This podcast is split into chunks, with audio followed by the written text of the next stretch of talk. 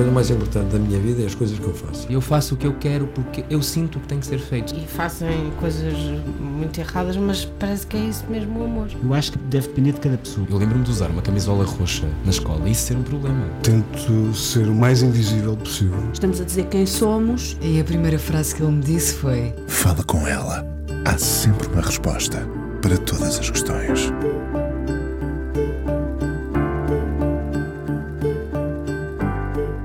Sexo sem tabus ou viver o sexo com prazer, guia da sexualidade feminina, são dois dos seus livros e uma espécie de cartão de visita que nos apresentam a convidada de hoje há anos a dar a voz e o rosto para falar sem rodeios do prazer no sexo e, muito em particular, a tornar mais visível a mulher, a dar-lhe corpo, literalmente. É isso que também acontece em Amor Veneris, Viagem ao Prazer Sexual Feminino, exposição para ver no Palácio Anjos, em Algés, até ao fim do ano. Cérebro, pele e clitóris. A viagem seguirá por aqui como se visitássemos esta exposição, mas para lá dos e das cortinas que se abrirão sobre temas onde o tabu impera, queremos conhecer também melhor esta mulher, ar destemido, olhos muito expressivos, como se as palavras lhe saltassem do olhar. Marta, psicóloga e terapeuta sexual, houve mulheres, houve casais, famílias que já o foram, famílias que o querem voltar a ser. O sexo é um pilar para um casal não ruir, de quanto continuam a abdicar as mulheres para manter uma estrutura. E os homens já se preocupam com o prazer sexual das mulheres, falam deles e delas. Tantas questões para a convidada de hoje, Marta Crawford, no Fala Com Ela, aqui na Antena 1. Olá, Marta. Olá. Terapeuta sexual, psicóloga, terapeuta familiar, uh, uh, como, como, é, como é que trato? Por Marta, Por claro. Marta, claro. Uh, eu, eu, eu normalmente digo que apesar de ter várias tarefas na minha vida e, e, e, tocar vários instrumentos, eu sou acima de tudo psicóloga, sou clínica, é assim, a, o, a parte clínica da minha vida de facto é aquela que, eu, que mais me importa, quer dizer, importam-me todas, mas é aquela que eu tenho uma gratificação imensa e que, e que não vivia sem a fazer, não é? Todas as outras consigo eventualmente viver sem isso. E espero que continue assim por muito tempo. Antes de irmos à exposição, uh, gostava de fazer aqui uma espécie de avaliação contigo sobre a nossa evolução, se a houve, em relação à forma como vivemos o sexo. Uh, já o vivemos com menos tabus? Eu penso que sim, se bem que eu fico sempre surpreendida quando no consultório vejo miúdas pequenas, uh, jovens, com, com questões, uh, enfim, parecidas com aquelas que a minha avó, que já morreu há uns anos, teria, não é? Questões de preconceitos, tabus, questões em que elas próprias, não, por exemplo, não respeitam aquilo que elas querem, fazem tudo em função do outro, este outro que normalmente é do sexo masculino, e portanto nós temos menos tabus, não é? Falamos mais sobre sexo, temos aquela ideia de que agora não há tabus, porque está tudo em todo lado, as pessoas podem aceder facilmente à internet e ver tudo o que querem, saber tudo o que precisam, não é? E portanto não tem qualquer tipo Mas de é restrição. E é errado. O novo tabu é esse mesmo, é pensar-se que pela disponibilidade que existe de informação, pela pornografia, canal aberto e por todas essas vertentes que parecem muito disponíveis, que as pessoas mastigaram devidamente a informação, que sabem falar falar intimamente sobre a sexualidade, que sabem efetivamente que perceber o que precisam para si, saber verbalizar, comunicar o que precisam ao outro, não é? Conhecerem o seu próprio corpo, conhecerem os seus limites, imporem os limites ao outro daquilo que não querem, e eu sinto que essa parte toda está por fazer e está constantemente por fazer.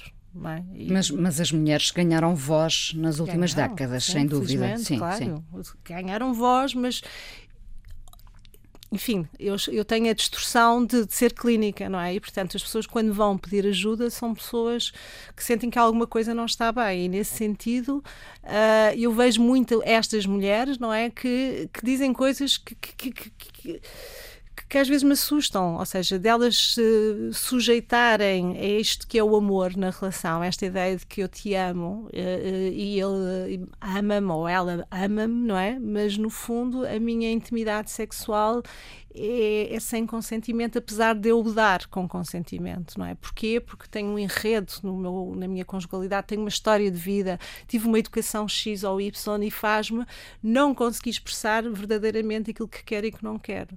E isto é transversal, não é só as jovenzinhas, é de todas as idades eu encontro este padrão. E, portanto, sim, há imensa informação, mas depois na prática, até que ponto é que isso está a funcionar para todas as pessoas? Funciona para muitas, felizmente, e as pessoas eh, exigem o seu prazer, as mulheres começam a exigir o prazer, o direito a fazer uma série de coisas que antes uh, não era possível sem serem vistas pela, pela uh, como uma forma negativa, não é? E, portanto, já não querem saber disso, e, portanto, para a frente. Mas, mas o que me parece é que as mulheres ainda estão a descobrir o que é que elas verdadeiramente são, não é? Porque o olhar delas, muitas vezes, ainda é um olhar daquilo que os homens esperam delas ou daquilo que, que elas se habituaram a ser para agradar o outro sexo, neste caso, em relações heterossexuais, não é? Mas Marta, eu, eu costumo insistir muito numa ideia de moldura. Uh, nós vivemos em função de uma moldura que uh, queremos uh, completar, não é? Porque a sociedade uh, quase nos obriga a isso e, portanto, nessa moldura há um casal, vamos pensar porque estamos a falar uh, num modelo heterossexual, há, um, há um casal, há filhos, há um cão, portanto, toda a gente quer compor essa moldura, não é? Toda a gente, as, mulher, as mulheres querem muito uh, e, portanto, como tu dizias, vivem em função do homem, não é? Uh, e não se vêem nunca uh, inteiras, ou, ou algumas uh, já se vê, infelizmente, inteiras, sozinhas na, moldura, na moldura não é? É verdade. Uh, portanto, estão dispostas a abdicar de muito para caber na moldura, infelizmente. É, isso de facto é muito comum. É a moldura em que, por exemplo, uma relação está péssima, não existe grande coisa para se manter naquela relação, mas o imaginar que ficamos sem aquilo, sem essa moldura e ficamos sós, não é? Mulher só, ou a ideia de que só quando temos algum parceiro ou, ou quando temos família é que nos completamos, é uma ideia um bocadinho uh, assustadora, não é? Essa ideia que precisamos do outro para nos completarmos, não é? E portanto, e a mulher faz muito isso, faz, faz muito, tem esse, muitas vezes esse pensamento definir-se através do outro, não é? E isso é uma coisa que de facto tem que mudar. Porque... Uh, é muito comum nas mulheres, sobretudo nas mulheres muito mais do que nos homens, uh, uh, verem alguém, uma mulher, não é alguém, é uma outra mulher que passou, uh, a namorar ou a viver com, com alguém ou casou e dizerem muito frequentemente: Já vi que agora estás feliz. Sim, sim, a associação da felicidade à outra pessoa. A outra é? pessoa, e, e, eu penso assim, mas uh, as pessoas não podem ser felizes sozinhas? Sim, isso é, eu acho que é um, eu acho que cada vez mais há, há mais pessoas até a, a ter esse conceito para si, não é? De, de, de, não vale a pena ter uma relação para, para, para ser infeliz, não é? E, e, e, eu acho graça a esta, esta frase que é, eu amo-te muito, no, no consultório amo-te muito, mas, e o mas com os três pontos, e o mas é, a nossa vida é um inferno, não é? E eu digo, ok, é, pode haver muito amor, mas quando as vidas são impraticáveis, ou quando já não há respeito, quando de facto o dia-a-dia -dia é insustentável, ok, o amor é um empecilho, acaba por ser mesmo um empecilho, não é? Porque sobre e muitas vezes a definição do amor é muito relativa na cabeça das pessoas. O amor cabe tudo, não é? Até cabe o hábito, não é? Até cabe a história que Porque foi, o amor pode ser uma insistência nossa claro, pode ser, pode ser uma insistência de eu achar que o amor faz. É, é, é uma insistência e é uma espécie de, de hum, desculpa para tomar decisões, não é? As pessoas é difícil uh, tomar decisões, as, as, as, decisões que são tomadas, por exemplo, de ruptura ou de, às vezes até de escolha no outro sentido, às vezes levam muito tempo, é um caminho muito doloroso até se chegar lá. Passa-se muitos anos sobre, sobre isto, porque se vai dando sempre desculpas, não é? Quando se há crianças é porque a criança agora foi para a primeira classe, depois é porque vai fazer o décimo segundo ano, já passaram não sei quantos anos, não é? Depois porque tem que terminar a faculdade e depois porque e temos e estas, já estamos velhos. Já velhos e depois já temos uma história tão grande e portanto vamos lá insistir, mas e no meio disto tudo muitas vezes as pessoas têm outras histórias que encontram outras pessoas pessoas que se calhar são na medida delas, na maturidade delas, com uma história diferente e uma oportunidade, e as pessoas aí mais uma vez dizem, ok, eu tenho filhos, eu tenho esta história, tenho este tempo todo, tenho, tenho a família, já comprei uma segunda casa, tenho o cão, como é que a gente divide o cão, esta coisa toda, e então vamos tentar, mas não pelas razões certas, é porque agora temos um histórico maior e portanto vamos tentar ficar, mas eu já não me sinto atraído, eu já não gosto especialmente das coisas que tu gostas, não é? Eu já não, já não tenho tempo contigo porque isso já não me interessa, tenho outros desejos e não sei o quê, e depois ainda tenho o ónus de ter-me apaixonado, se calhar por uma outra pessoa da, da qual senti essa empatia, essa proximidade, essa química, essa, esses todos tudo, mas depois, mais uma vez, o peso leva-me a ficar onde estou e, portanto, não viver a vida com, com se calhar, com tranquilidade. com tranquilidade e com essa paixão que, se calhar, a vida também merece ter, não é? Viver não uma, mas várias vidas, ou uma vida com muitas ramificações. Sim. Porque a ideia de vivermos, eh, a ideia do casamento para toda a vida é um grande desafio hoje em dia. Há casais que eu conheço vários que de facto têm casamentos de longa duração e são felizes e, e sentem-se bem, são, são aqueles milagres que ainda existem das pessoas terem conseguido, não é? Mesmo com os seus altos e baixos, ultrapassar todas as suas questões e continuarem unidos e companheiros e divertidos e cúmplices. E, cúmplices. e essa palavra é muito importante e íntimos também, que, que é outra das palavras importantes. E depois temos uh, as pessoas que ficaram lá só por causa disto, porque até à idade ou porque compraram, eu vejo muitas pessoas que é porque têm um negócio em comum, porque têm situações desta, desta natureza que valem, todas elas valem para se, para se não querer uh, sair da relação, mas, mas a pessoa uh, é uma opção, naquele momento é mais importante manter um negócio do que ser feliz. E a pessoa vai. E todos nós temos direito a escolher o que quisermos, felizmente é essa. Vamos fazendo fintas à vida. Um, os homens uh, perceberam que tinham de ouvir muito mais as mulheres. Sim, e é interessante pensar que muitas vezes até são eles que trazem aquelas mulheres que não querem falar sobre a sua própria intimidade e que eles têm mais à vontade para falar sobre o prazer e sobre o prazer da sua parceira e que vão procurar ajuda em nome dos dois porque por ela está tudo bem. Uh, mais uma vez estou a pensar aqui no meu imaginário clínico uh, e que ou não ou querem simplesmente resolver um problema de afastamento conjugal e sexual obviamente e que precisam de alguém que lhes ponha juízo na cabeça por causa do sexo não é? Porque o sexo já não acontece há muitos meses ou muitos dias ou muitos não sei o quê anos às vezes não é? E portanto é tipo alguém que, que a faça perceber que isto é importante porque eu já não consigo. Portanto há várias motivações mas é muito interessante estes, estes e homens a mulher ganha voz nesse momento, pode ganhar voz? Pode, no início, acho que as mulheres, há muitas mulheres que vão para terapia por causa dos seus parceiros, porque eles é que se queixam. Elas vão porque, para lhe fazer a vontade. É quase como ir a fazer swing porque para lhe fazer a vontade. Ou seja, eu não tenho uma vontade própria, mas para não ter problemas, e porque percebo que se calhar é um problema, não é? Isto, então eu, eu, eu O problema vou, é sempre meu, não é? No fundo. Eh, sim, acaba por ser, não é? Mas eu, pronto, vou lá para ouvir e tento, e, e, há, e há coisas que têm muito a ver com mal entendidos. É impressionante a quantidade de mal entendidos que existe no início de uma relação. São, são imensas, não é? O, o Jagamés dizia uma coisa que eu repito várias vezes porque acho imensa graça, que era todos nós somos um cabaz de Natal. À frente o que é que está? As coisas ótimas, não é? O caviar, assim, os produtos, os gourmets excelentes. Atrás temos as salsichas e o atum para fazer volume, não é? E nós todos temos um bocadinho de tudo, mas queremos mostrar sempre aquela parte da frente e tentar esconder aquilo que achamos que não é tão interessante porque nós próprios achamos que não é interessante para outra pessoa. E, neste, e, nesta, e, e nesta mostra de, deste cabaz de Natal, o que nós fazemos muitas vezes é, é, é, não mostrar o que verdadeiramente somos. E nessa conjugação em que eu não mostro e que tu também não mostras, obviamente isto vai dar aqui uma conjugação um bocado estranha, não é?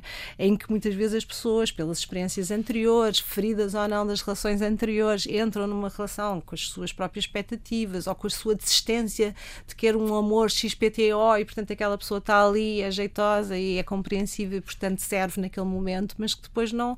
Cumpre os requisitos, mas não todos. Não todos, e, portanto, eles mais para a frente vão. vão, vão, vão, vão, vão a ausência vai se evidenciar, mas, mas é curioso como, como estas coisas acontecem, como é que às vezes, às vezes as escolhas são feitas no início e aquilo que nós mostramos no início às vezes tem impacto para o resto das nossas vidas, a, a não ser que as pessoas tenham essa capacidade, essa cumplicidade de se mostrar e não ter medo de se mostrar como são e não, não fazer uma autocrítica, não, não achar se eu, não, se, se, eu, se, eu, se eu mostrar assim o outro vai me criticar, não é bom, portanto, o melhor é fazer de conta, fingir, fingir, e temos os, os vários fingimentos que a vida traz, não é? Nomeadamente na sexualidade, e que não têm absolutamente interesse nenhum. Não? É? Mais do que o sexo, uh, quando falha a comunicação, falha a relação? Sim, é a grande queixa é a questão da comunicação. É eu dizer-te uma coisa e tu perceberes outra, não é? E às tantas eu digo, continuo a dizer a mesma coisa e tu continuas a perceber a mesma coisa, ou então já não queres perceber. Já é a cara, tu, é aquela comunicação não verbal que está a funcionar contra, uh, contra a capacidade de compreensão do que é que se quer dizer, não é? E, e a comunicação íntima, eu falo muito de comunicação íntima, porque é essa capacidade da pessoa se situar, dizer o que quer, o que não quer, uh, dizer não e ter a liberdade numa relação não, de dizer não, porque o não é, um, é, uma, é uma forma de expressar liberdade, não é? Se eu numa relação com outra pessoa disser não, não me apetece, eu não estou a dizer que não não gosto de ti, ou não me atrás, ou não és boa pessoa. Estou a dizer que eu hoje tenho consciência que por alguma razão da minha vida, de, enfim, do que quer que seja, não estou com disponibilidade para estar contigo intimamente. É uma coisa de liberdade e de consciência e de assertividade do meu estado de espírito para qualquer coisa.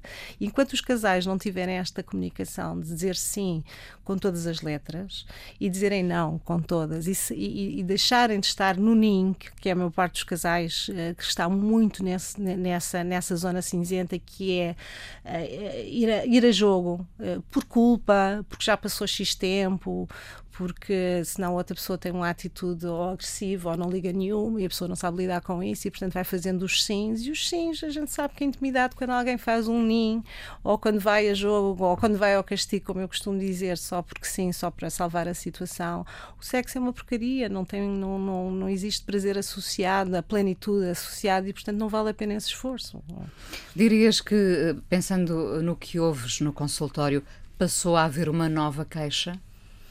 dos, dos desabafos que ouves, uh, uh, não, não te pedi a principal queixa, mas a nova queixa, há uma nova queixa. Eu acho que não é nova, mas a partir de certa altura, com, com digamos, com a modernidade das opções sexuais, com, com a troca de parceiros, com outras com relações mais abertas, de repente parece que há essa ideia de que eh, todos os casais, para serem modernos e atuais, deviam experimentar todas essas eh, variações. E, e, portanto, há essa, essa ideia pesa em alguns casais que, que, que se não, se não forem por aí, então estão ultrapassados, não é? Ou mesmo os casais que acham que para apimentar a relação têm que usar os brinquedos todos sexuais que estão no mercado, porque se, então aí são espetaculares, ou ir para os motéis, ou, ou fazer coisas um bocadinho à margem daquilo que faziam, porque entendem que todo esse género de situações são aquelas que lhes vão dar uma nova vida enquanto casais. E às vezes é só uma ilusão. E esquecem a base, a base, isto é muito pele, é muito uh, esta capacidade de, de, desta esta, esta conexão, esta, esta pele a tocar contra a outra pele e a comunicar e esse tempo que é dado, e isso é muito mais importante de todas as, as, outras coisas, todas as outras experimentações. As pessoas podem experimentar à vontade, não, é? não, não fazem o que quiserem.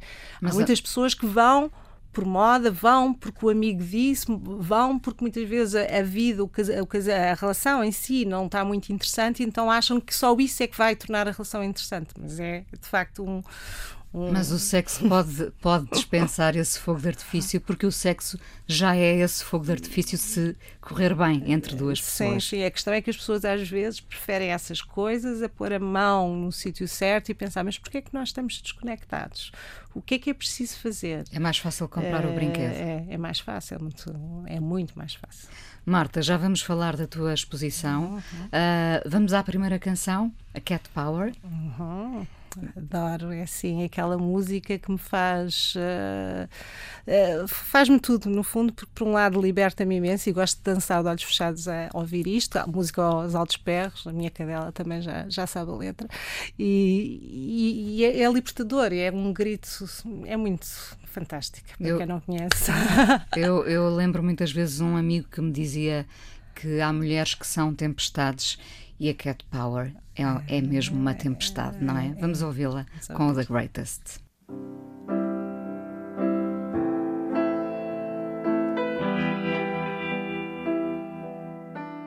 A psicóloga Marta Crawford, hoje no Fala Com Ela, terapeuta sexual e familiar, autora da exposição Amor Veneris, Viagem ao Prazer Sexual Feminino, com curadoria artística de Fabrícia Valente, obras de Lourdes Castro, Julião Sarmento, Fernanda Fragateiro, Paula Rego, Sara Maia. Alice Geirinhas, Ernesto Souza, isto só para falar dos portugueses, e inúmeros artistas internacionais a comporem esta exposição no Palácio Anjos, em Algés, fundamental para perceber melhor o corpo e o prazer da mulher. A arte explica? A arte explica muita coisa e, ne, e, neste caso em particular desta exposição é muito interessante como é que uh, fomos escolher eh, uma série de obras que vão contar esta história que é esta exposição. Portanto, a exposição, uh, enfim, só fazer aqui uma espécie de um, de um, um introito à exposição, portanto, uh, é preciso dizer que desde 2010 uh, que tento criar o Museu Pedagógico do Sexo, primeiro em Lisboa, já teve várias frentes e, portanto, foi, tem sido ao fim de 12 anos, um esforço imenso de criar esta, este conceito de Museu Pedagógico do Sexo, diferente de todos os outros museus que se possam imaginar pela Europa, não é? Que, no fundo, é, o museu é itinerante. Eh, digamos que eh, eu costumo dizer que o museu é um conceito, a ideia inicial era de facto ter um edifício, não é? Como todos os outros museus, e, e tem sido difícil, não é? Não só uh, as pessoas tendencialmente acham muito curiosa a ideia de ter este museu com estas características em que se inclui tantas coisas dentro do museu e com esta particularidade que é para crianças, jovens e adultos, no mesmo espaço poder ter exposições para todas as idades, no fundo, acompanhar ao longo da vida com este, um projeto de educação sexual, mas através da, da arte, da arte contemporânea ou outra, mas através de obras de arte que nos que vão contando as várias histórias e também com um objetivo de enaltecer também a sexualidade ao pondo-a nesse patamar, ou tirando-a de facto do vão de escada, ou, muitas, ou daqueles museus que têm muitos artefactos e a gente conhece pelo, pelo mundo, para maiores de 18 anos, que é para rir, é para, enfim, com o chicote embaixo, e portanto toda esta ideia de museu assenta nesta ideia educacional, pedagógica, não é? No fundo, onde pode juntar clínica, onde pode juntar a ciência, onde tem espírito missão, portanto, todas as exposições com um, um objetivo, uma causa sempre associada e, portanto, esta ideia de integrar muito bem a, a, a comunidade e servir a comunidade também em várias frentes. E, portanto, foi sempre este o meu objetivo ao criar este, este conceito e este conceito agora serve como conceito que cria a primeira exposição. E, portanto, eu apresento esta, esta proposta de museu ao, município de Oeiras. Eh, começámos a pensar no conceito mesmo de museu. Depois, o presidente eh, eh, disse: Marta, apresente uma exposição, uma ideia de exposição. Vamos primeiro começar por aí, depois logo se vê qual é o caminho a seguir. E, e pronto, eu pensei nesta exposição, que já, aliás, já tinha pensado nela de outra forma, mas como o espaço que foi cedido foi exatamente o Palácio Anjos, em Algés, a ideia era criar este, este conceito deste edifício feminino, deste corpo feminino. E, portanto, por isso é que nós entramos pela cabeça, não é? A ideia é que tem um rosto cá fora, os especialistas uh, terás vindo, porque a, a, Pérola teve, teve, teve de férias, Mas entre aspas. Eu vi a Pérola. a Pérola chegou, entretanto, esta segunda-feira, portanto, já se pode ver a Pérola dos especialistas na entrada do, do Jardim do Palácio. E, portanto, esta Pérola, não é? Eh, que é este rosto feminino que convida a entrar pelo cérebro, não é? Nós temos sempre uma ideia de que quando se pensa na sexualidade e na entrada de uma mulher é sempre perna aberta entrada pela vagina. Festa do luxo, podemos lembrar aqui há uns anos atrás, não é? E a ideia é que uh, ao entrarmos na exposição, de facto, eu queria sempre associar esta, esta, esta ideia de, de, de de consciência daquilo que, para entrar dentro de um corpo da mulher, é preciso pedir consentimento. Falámos há bocado do não e do sim, e aqui entra é, exatamente essa ideia. Temos é? aqui a hipótese, logo uh, uh, no início da exposição, de entrarmos com consentimento ou sem.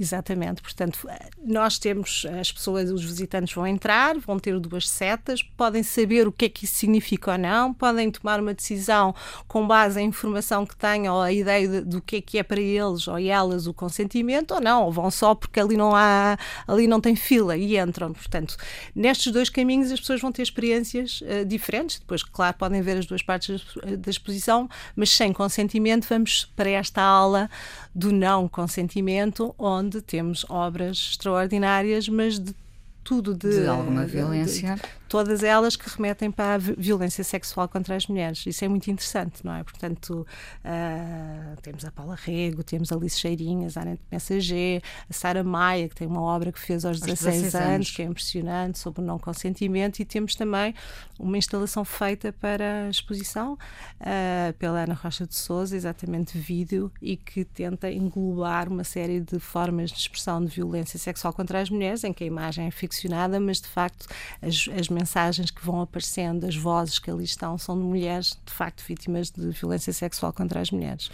A arte explica até quando objetifica Sim. É, Até para, para termos o contraste, não é? é? Daquilo que se pretende. Sim, nesta, nesta exposição, não é? Agora, só, só para fazer a ponto para o outro lado, não é? A, exposição não é só a parte do não consentimento e entramos depois em todo este caminho do prazer sexual feminino, com estas divisões da cabeça, do corpo, da pele, da pele. E, do, e do cérebro, exatamente, que vem assentar também nesta ideia. Eh, toda a exposição foi criada assente numa ideia clínica, de alguma forma, não é? Da resposta sexual feminina, de, das preocupações que existem relativamente ao sim ou não, não é? Porque toda ela assenta, e mesmo os espaços e os tempos que os especialistas no, na, na, no layout que fizeram toda esta exposição foi para ir ao encontro exatamente desses tempos que era necessário ter. Tu, tu passaste, foste ver a exposição, viste que ao entrar na pele tens um corredor muito longo e depois vais encontrar um pé direito, um triplo pé direito muito, muito alto, não é? E, portanto, isto representa toda esta ideia de um corpo inteiro que é o corpo feminino, é um corpo necessário, não é só mamas e genitais. Não é? é muito mais complexo do é que isso. É muito mais do que isso. E nós vemos o corpo objeto exatamente quando fazemos aquele gesto antigo, não é? Em que dizíamos que era mamas grandes, cintura pequena e rabo grande, não é? E nós nesta exposição tentamos efetivamente mostrar vários corpos de mulheres diferentes, não é? Uh, todos eles são diferentes, não há corpos iguais, eh, são, são transgêneros, são corpos mutilados, são corpos uh, que estão fora do cano normal daquilo que, é que era entendido como o corpo perfeito de uma mulher e, portanto, essa diversidade que se dá ali é exatamente para nos afastar dessa mulher objeto, não é? Que, que durante muito tempo uh, estava dentro dos museus. As, as mulheres não, não, de facto, não, não, as artistas mulheres entravam, não, entravam com as suas obras dentro do espaço museológico, entravam sim os corpos das mulheres, não é? Neste, nesta ideia de corpo feminino perfeito que entrava e que era normalmente pintado artisticamente pelos homens, não é? Portanto, as mulheres entravam dessa maneira e não, e não de, de pelo seu talento, não era? Mas sim como um corpo que é objeto, não é? E, e, exatamente esta exposição não tem essa não tem essa leitura em parte nenhuma, mesmo que haja uma ou outra provocação que se possa fazer durante nas escolhas dos próprios artistas que ali estão. Mas, mas é muito importante esta ideia deste corpo total. Eu, eu, faço sempre esta referência e muito da clínica as pessoas começam por tocar dos pés à cabeça, de um lado e do outro. Esta expressão que eu uso já automática e que diga às pessoas tocar dos pés à cabeça de um lado, à exceção das mamas e genitais. E é assim que começa uma terapia. E nessa, vou só buscar água, e nessa, e nessa Nessa, nessa lógica, esta exposição também traduz tudo isso, visto os corpos da, de fronteiras, peles que estavam penduradas, esta, esta, esta, este significado entre o eu que está, não é? Nós, a nossa pele é a fronteira entre aquilo que somos internamente e aquilo que é o exterior, o mundo, não é? E as, e as, as várias formas que nós temos que nos apresentar para este mundo imenso, não é? Estas máscaras, muitas vezes, que temos que criar ou aquela ideia da pele que vamos deixando para trás e as várias personalidades que vamos tendo ao longo da vida. E, portanto, este conceito é muito interessante ao longo da exposição e, portanto, e que também nos vai dando esta ideia de que a resposta sexual vai se transformando, a respiração vai subindo, o batimento cardíaco, temos uma escada extraordinária feita pelos especialistas em que se espreita a luz de Castro, portanto, o desafio ao visitante de, de, ser mais do que um simples espectador, não é? Observar as coisas, experimentar, uh, é? Sim, porque, porque porque eh, esta, esta exposição é altamente sensitiva e, ao contrário do que nós ouvimos num museu ou num, numa exposição, por favor, não toque, não se aproxime, eh, esta exposição impele ao toque, não é? Nós tocamos, nós. Uh, porque o prazer envolve Exatamente. Na, na sala do cérebro, estás-te a referir ao início da sala do cérebro, tem uma, uma série, é, uma, é, muito, é, é muito interessante aquela parte, porque no fundo nós estamos a, a pensar neste imaginário que é um cérebro labiríntico, não é? Em que no caso das mulheres uh, temos muitos estímulos, muitas informações, às vezes é até difícil concentrarmos na, na, vontade e na disponibilidade do sexo, porque temos, não é, uma cacofonia de informações na nossa cabeça. Eu costumo dizer que as pessoas às vezes têm que fechar muito, as mulheres têm que fechar demasiados taparoés para se disponibilizarem para, não é? E, são, e os sentidos são muito importantes, no caso feminino, o toque, é? Enquanto que os homens são muito mais visuais, as mulheres são claramente mais uh, sensoriais do toque. E, portanto, aquela experiência do toca-me, não é? Aquela mesa de, de objetos, é exatamente para as pessoas confrontarem com partes, com, com, enfim, objetos, não vou dizer quais é que são, mas são objetos, mas que, que tentem senti-los e, e, e, pensar, não tendo a visão, qual o significado daqueles próprios objetos para si, em termos de, de, de remeter para memórias, para sensações. Uh, e há pessoas que gritam, outras que ah, já sei o que é isto.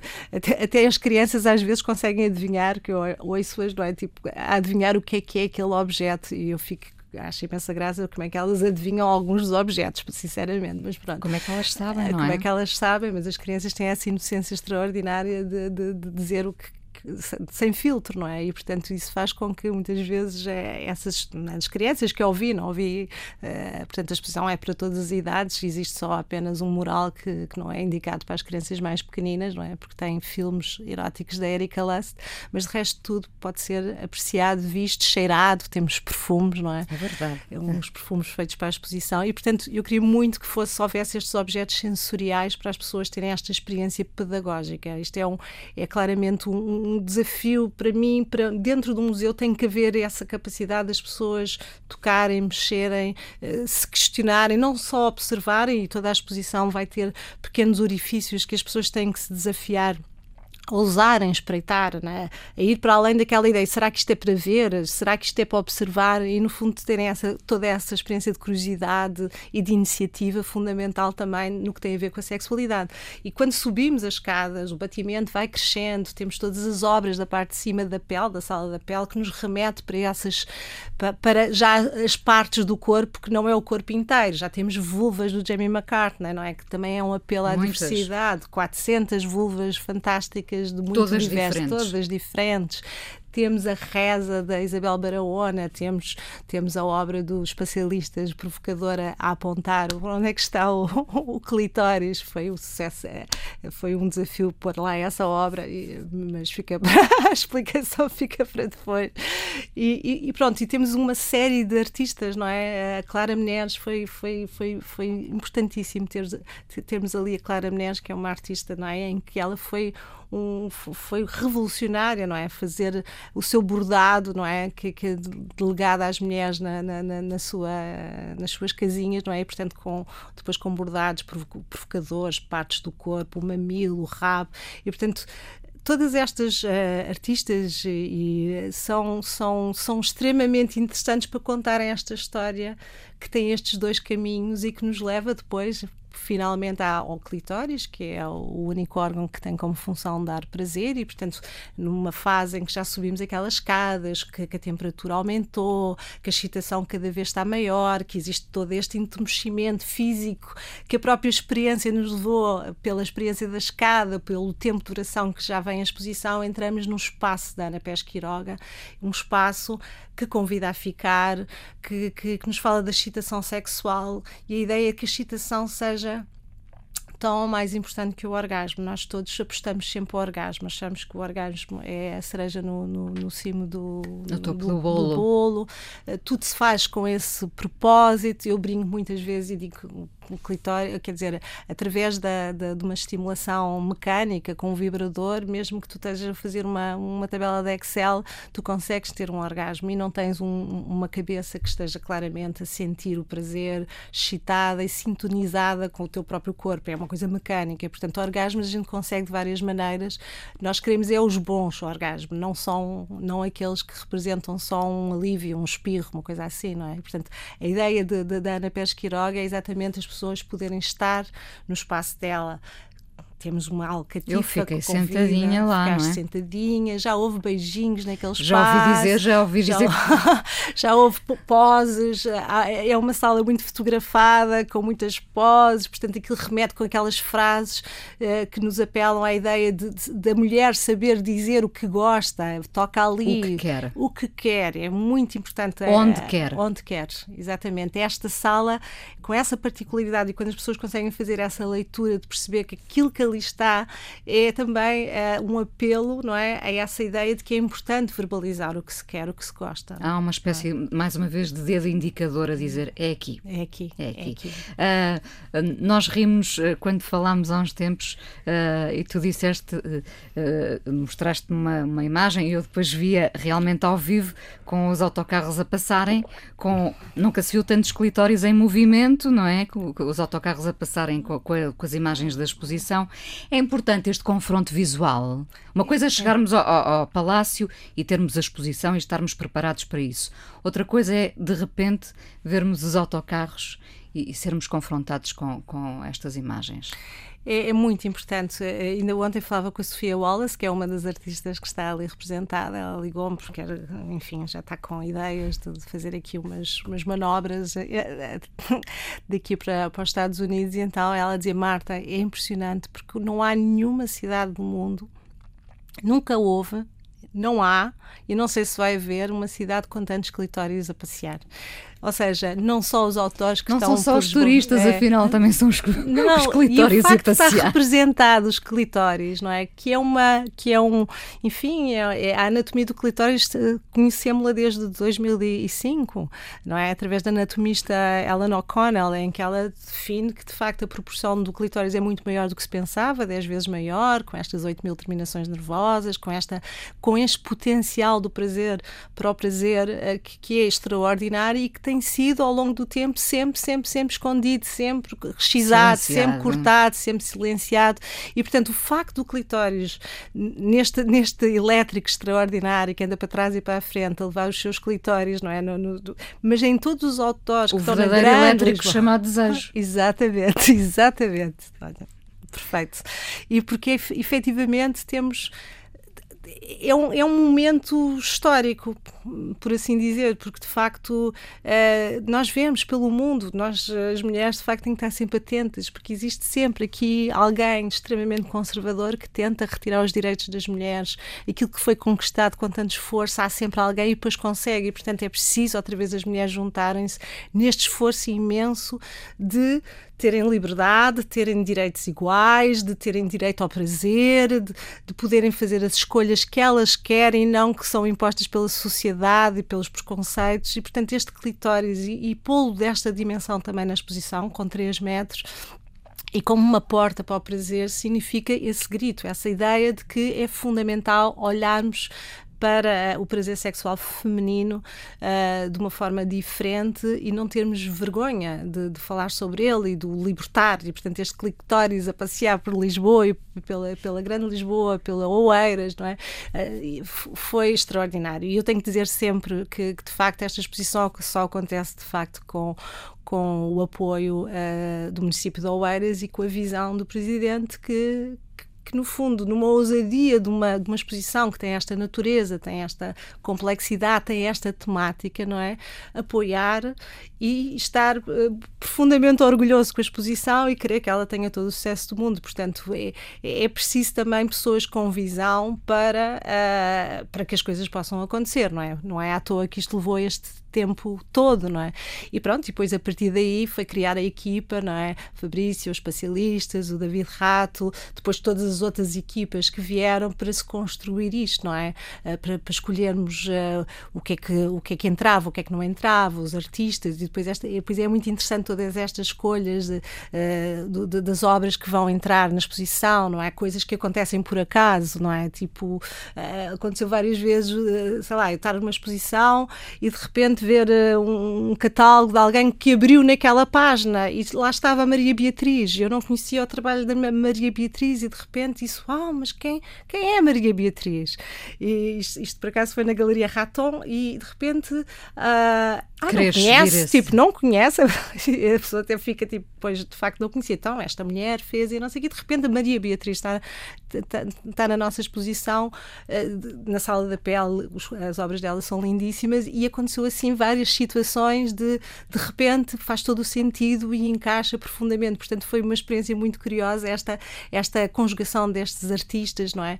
Uh, havia artistas que eu já sabia que iam, tinham que entrar aqui, nomeadamente a Sofia Wallace, uh, nomeadamente o Jamie McCartney, uh, porque eram artistas que eu já conhecia internacionalmente e que faziam parte também da luta, digamos assim, não é? E, portanto, no fundo, nesta área da sexualidade, vamos estando atentos, e eu há muitos anos estou atenta a estas questões, aos artistas que me interessam, só tenho pena que não, não, não, não termos na nossa exposição a Sara Lucas, gostaria muito que ela também estivesse, mas temos depois todos um leque de artistas portugueses uh, admiráveis e internacionais, e temos a Luísa Bourgeois, que também foi aqui um sucesso tê-la connosco agora aqui. Marta, muitos parabéns a todos, a toda a equipa, Sim, claro. por, esta, por esta exposição uh, que pode ser visitada até ao fim do ano, portanto não há desculpas, não tem, tem muito tempo. A exposição é riquíssima artisticamente e altamente pedagógica. Uh, vão visitá-la. E para terminar, porque ainda vamos falar um bocadinho no podcast, mas aqui na, na Antena 1 termino sempre com esta pergunta: o que é um dia bom para ti? É que há, há uma coisa que eu adoro, é aqueles dias em que eu entro no carro não é? E que abre as janelas, uh, liga música e está aquela música que eu quero mesmo ouvir. Era disto que eu precisava. Era isto que eu precisava e vou a cantar aos altos berros, com a música aos altos berros e, e, e, e há uma sucessão de acontecimentos nesse dia que me fazem sentir bem, é, seja, Tudo encaixa. sejam as pessoas, eh, as minhas pessoas, seja a minha cadela, seja o mundo em geral, seja no consultório, uma série de coisas em que tu, ao fim do dia, dizes: epá, hoje foi um dia bom, isto foi um dia upa, upa, não é? E, e, e, e, neste caminho às vezes encontras pessoas de facto são extraordinárias e que te dão lições de vida também, e isso então ainda é mais upa-upa. E nesta área da, da, da, clínica tu encontras pessoas que às vezes têm histórias de vida muito complexas e que te dão uma lição, tipo, porque é que estás-te a queixar? Porque, porque, que chegaste, que te aconteceu isto? Tropeçaste? A vida tem tantas tropeções, não é? E, e há pessoas que têm uma capacidade de transformar esses tropeções e, e daqueles valentes em sorrisos, e isso é uma aprendizagem faz coisinhas miúdas do, do, dia a dia. Portanto, direi que de facto um dia bom é uma sucessão de coisas boas que, que te alimentam essa, essa alegria de viver. E é? agora, quando fores para o carro, uh, que música é que gostavas eh, de ouvir quando, quando ligares a rádio? Agora, de repente. Ai, de repente, de repente, de repente, não sei. Uh, não sei, se calhar ia para uma daquelas I Will Survive, tipo. E... Gloria Gaynor. Exatamente, vamos a isso. Vamos a isso.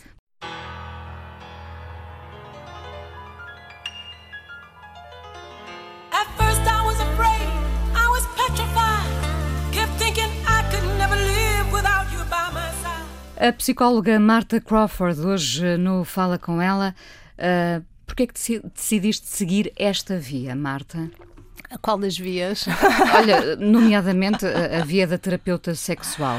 Foi por acaso, foi muito por acaso. Portanto, eu comecei, uh, eu tinha que escolher uma área para fazer o estágio académico e na altura um amigo, o Jorge Cardoso, que também estava a fazer o curso comigo, tinha ido a um, um congresso de sexologia no Porto com os grandes, não é? Machado, Alan Gomes, não é? Afonso Albuquerque. E, e, de repente ele vinha super entusiasmado e disse: Marta, eu vou, eu vou estagiar na, no serviço de cognitivo, de, na altura era comportamental, do, do Hospital Júlio de Matos, em consulta de sexologia. Eu vou. Ele falou-me tão bem, eu sou muito assim destes entusiasmos. E eu disse: Ah, eu também vou. Bora lá. Então fomos fazer a nossa entrevista de candidatura. E claro, os dois ficámos.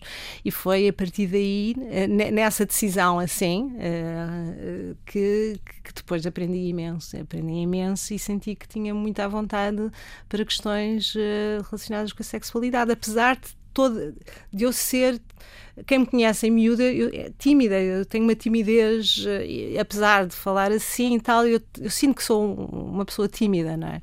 E, e, e, portanto seria estranho então, se és tímida, vais falar sobre estes temas, mas de facto uh, sentia-me à vontade e tive ali um momento da minha vida em que tive que escolher entre, entre ser atriz e, e prosseguir para, para, para a clínica e pronto. E, a clínica ganhou. ganhou uh, uma mulher que fala, ainda hoje, uma mulher que fala publicamente sobre sobre sexo ou que fala de sexualidade ainda é olhada de lado? Sabes que eu tive a sorte, quer dizer, eu acho que as pessoas, que lhes vai na cabeça e as fantasias é um direito toda a gente, costumo dizer. Portanto, o que lá vai dentro, às vezes nem me interessa saber, mas imagino que o imaginário seja. seja eh, enfim, tenha muitas representações do que é que é uma mulher que fala sobre sexualidade, não é? Eu nunca tive experiências negativas. Acho que a única experiência que eu senti, que, mas porquê? Foi até no, no, no Júlio de Matos, numa consulta em que um cigano entrou na consulta e disse: é, você que vai dar as consultas? Sim, virou-se e disse: tipo, não, com uma mulher não. Basicamente foi esta. De resto, as pessoas, eu sempre senti na parte clínica, e houve uma altura, eh, agora estou a pensar nisto, já não, pensar, não, não pensava nisto há muito tempo, mas houve uma altura que eu não me sentia ser mulher. Ou seja, eu achava que era uma pessoa que estava a dar consultas e que me sentia uh, bem e criava estas relações de empatia, empatia com as pessoas e, portanto, que as coisas aconteciam dessa forma e, e, não sentia o peso de ser mulher, não é? Mesmo quando aparecia em 2005 no, aqui, no ABSEX, que de repente teve uma projeção imensa, não é? Porque foi um tipo de programa que de repente toda a gente via, toda a gente comentava. As pessoas até da clínica uh, diziam, mas Marta, tens a certeza, em TVI e tal, não é? Portanto, tens a certeza. E eu na altura disse, sou eu que vou trabalhar os conteúdos. Se eu me sentir confortável com os meus conteúdos, sem que ninguém interfira, eu faço, eu faço esta, esta, este programa, que era uma hora e meia em direto. Portanto, era assim uma coisa, quer dizer, sai-se do consultório, mesmo com a experiência que eu tinha do teatro, era um, todo um outro mundo de televisão que eu não conhecia. E, e, e, e, o conforto que eu tinha é porque eu dominava os conteúdos e tinha essa coisa que era se interferirem eu acabo, não faço mais. Portanto, os conteúdos são meus. E são meus, se é a minha palavra se é a forma como eu me quero expressar como eu falo, como eu digo e não sei o que então está tudo ok. E as pessoas, pouco a pouco respeitavam exatamente se calhar essa minha postura de desmistificar, de simplicidade, não é? Nós estamos habituados ao Júlio Machado Vaz, à Gabriela Moita, era um discurso mais académico, não é? Mais, eh, mais dirigido a determinado uh, grupo de pessoas, não é? E o meu discurso era um bocadinho mais abrangente no sentido que era para toda a gente perceber, não é? Era muito claro, muito direto. Uh, e eu acho que as pessoas, de alguma forma, precisavam também que falassem, as pessoas em geral, que se falasse diretamente para elas. E eu acho que foi essa, se calhar, a grande novidade do discurso discurso naquela altura, não é? Oh, Marta, um, um, um terapeuta sexual, uma terapeuta, depois não racionaliza demasiado a sua própria vida sexual? Não, eu acho que não, não, não se pensa, quer dizer, aplica, não é a tal história do espeto de pau, não é? Como em casa de Ferreira, espeto, espeto de pau. Mas a ideia é, ou seja, se tu dizes que é preciso dizeres não quando não queres, não vais dizer sim, tu, terapeuta, não é? Se tu dizes que só deve haver sexo quando te apetece, então tu também vais fazer a mesma coisa. Se dizes que é preciso explicar à outra pessoa, vais fazer da mesma maneira. Não é muito racionalizar, é aplicar com descontração porque, quer dizer, não vamos estar a, a ensinar, entre aspas, ou, ou a falar sobre estes temas às outras pessoas e, e estarmos nos antípodas disto. Não, não, para mim não me faz sentido. Isso é tipo uma mentira, grande mentira, não é? E muitas vezes vemos isso nas séries das sexólogas, não é? As séries muitas vezes que aparecem, ou elas são ninfomaníacos, ou então têm um problema grave e têm muita dificuldade de atingir o orgasmo, ou uma disfunção qualquer sexual. Portanto, é o imaginário que as pessoas têm das terapeutas sexuais, não é? Uh, mas, uh, mas, quer dizer, e falei sempre com os meus filhos sobre sexualidade. Eu, agora, quando foi o lançamento da exposição, o meu filho fez uma publicação uh, linda de morrer sobre aquilo que é ser filho de alguém que fala sobre sexualidade, as, as gracinhas das pessoas, dos miúdos da idade dele, aquilo que ele tinha que explicar o que é que era terapia, uh, que era preciso, uh, era uma coisa séria e falar de, dos vários desafios da sexualidade. Ele escreve aquilo com uma sensibilidade, uma sensibilidade e uma, e uma simplicidade extraordinária. Portanto, era, eu, era a minha filha Bárbara a, a ler-me aquilo no carro, porque eu não tinha visto ainda antes de chegar à, à, à inauguração e, e, eu de repente já estava, enfim, lavada em lágrimas, porque sou muito de lágrimas e, e portanto, de repente aquilo comoveu-me profundamente, porque é, mas tem a ver desta comunhão, desta conversa, destas perguntas, não é? De falar, de, de, falar sobre prazer sexual, não é? Mesmo com os miúdos, não falar só uso preservativo ou cuidado com as doenças, ou vê lá não, não engravidos, que é muito um discurso que, que, sempre existiu muito, não é? Dos pais preocupados com as suas filhas, acima de tudo, não, é? não tanto com os rapazes, vão lá, mas não tragam, não, não engravidem, não é? Vão lá e façam, e às mulheres sempre este, este aspecto. E eu, claramente tentei que os meus filhos tivessem uma educação uh, de, em que percebessem as coisas e que também pensassem nas questões do prazer. Uh, eu recordo-me quando a minha filha, ela, a minha filha uma vez disse-me assim: Oh mãe, quando eu me iniciar sexualmente, como é que eu depois vou dizer isso assim? Era a preocupação dela. Eu disse: Não, ofereces-me um gin tónico, disse-lhe eu. e ela, um e, código. E, e, há um dia que havia uma festa lá em casa e ela e o namorado foram comprar gin tónico, mas tinham ido só comprar gin tónico, aquilo não era o código. E, mas eu fiz a brincadeira e disse, Bárbara, e ela disse, mãe, não, não, não. Quer dizer que ainda não tinha sido. Pronto. E depois, quando finalmente a coisa aconteceu, uh, pronto, eu lhe perguntei se tinha tido prazer, se, como é que tinha sido. Uh, claro que perguntei, e usaste preservativo? Ela, claro, mãe, tipo, de que raio de pergunta é que me vais fazer a mim uh, sobre, sobre isso? Está mais que interiorizado e tal. E ofereci-lhe um, uns presentes de, de, de iniciação. E, opa, porque eu acho fundamental valorizar a sexualidade como uma coisa positiva e bonita, não como porque é. uma. É. Porque, porque é. é. E muito tempo foi vista como não é, a perda da virgindade.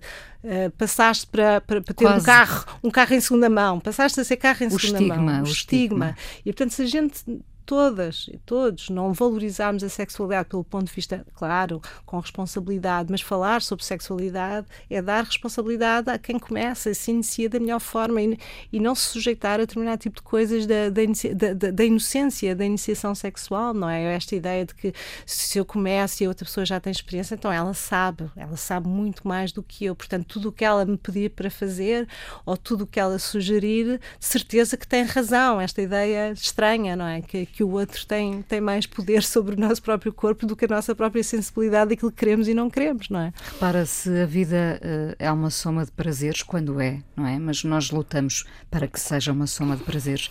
Que sorte a nossa de podermos somar uh, mais esse prazer, o do sexo, não é? Uh, falar de sexo é muito bom, termos direito à nossa intimidade também, não é? Marta. É, a, a, intimidade. Porque faz... essa, essa fronteira vai ténue, não é? é. Neste momento de, de, em que tudo é exposto, essa fronteira fica ali trêmula, não é?